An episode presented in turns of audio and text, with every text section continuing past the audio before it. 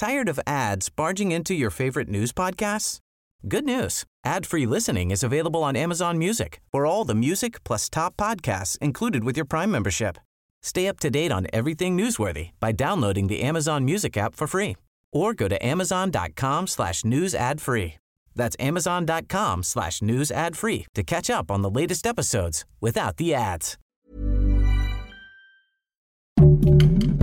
Heraldo Podcast, un lugar para tus oídos. Le llegaron al precio. Elon Musk ya decidió dónde instalar su planta de Tesla en México. Te contamos lo que sabemos. Esto es Primera Plana de El Heraldo de México. Este arroz ya se coció. Después de varias semanas de enredos, dimes, diretes y filtraciones, este martes por fin se confirmó que Elon Musk pondrá la tan mencionada planta de Tesla en Monterrey, Nuevo León.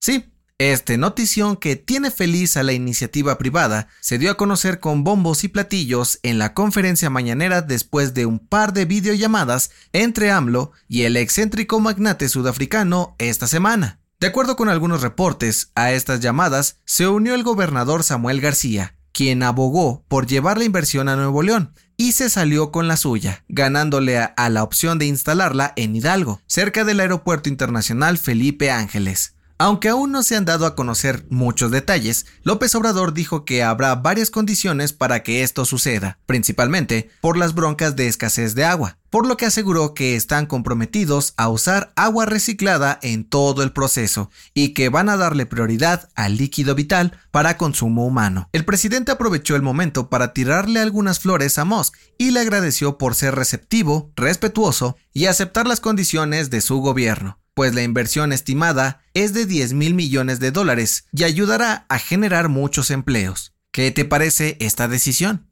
Gracias por escucharnos. Si te gusta Primera Plana y quieres seguir bien informado, síguenos en Spotify para no perderte de las noticias más importantes.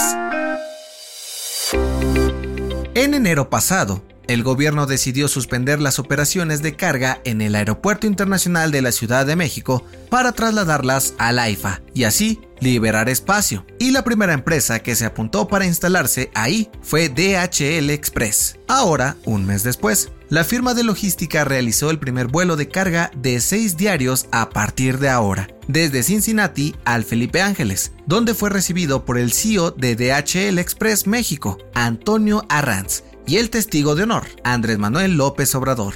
En la ceremonia de inauguración, el empresario reveló que este año invertirán unos mil millones de pesos en el AIFA y que para junio prevén que operen tres vuelos, dos desde Estados Unidos y uno más de Guatemala. Por otro lado, el Presi agradeció a los directivos de la empresa y aseguró que gracias a las inversiones, el Aeropuerto Internacional Felipe Ángeles alcanzará su punto de equilibrio financiero y para enero del 2024 comenzará a dejar ganancias. ¿Crees que lo logren?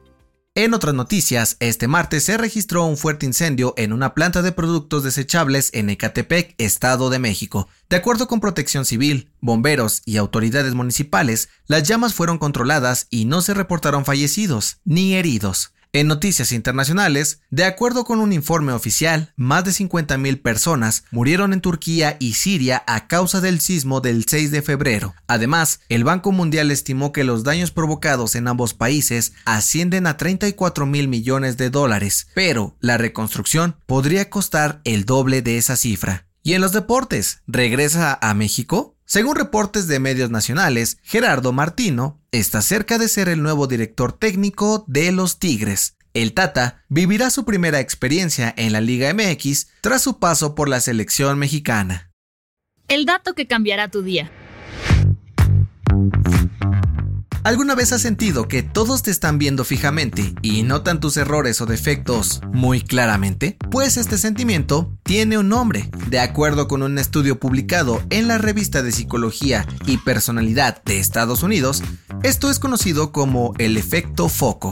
Y sucede cuando estamos tan conscientes de nuestras acciones y entorno Se trata de un sesgo cognitivo que nos hace creer que todos están atentos a lo que hacemos, debido a la importancia que tiene para nosotros. Sin embargo, esto no puede estar más lejos de la realidad, y es que de acuerdo con los expertos, las personas están tan enfocadas en sus propios pensamientos y experiencias que si ven que un extraño se tropieza o se cae, se le olvidará en menos de 24 horas. Que no te dé pena, a todos se les va a olvidar la recomendación. Siendo un poquito honestos, todos y cada uno de nosotros tiene un gusto culposo que hasta nos da pena admitir, desde un grupo musical o una combinación extraña de comida.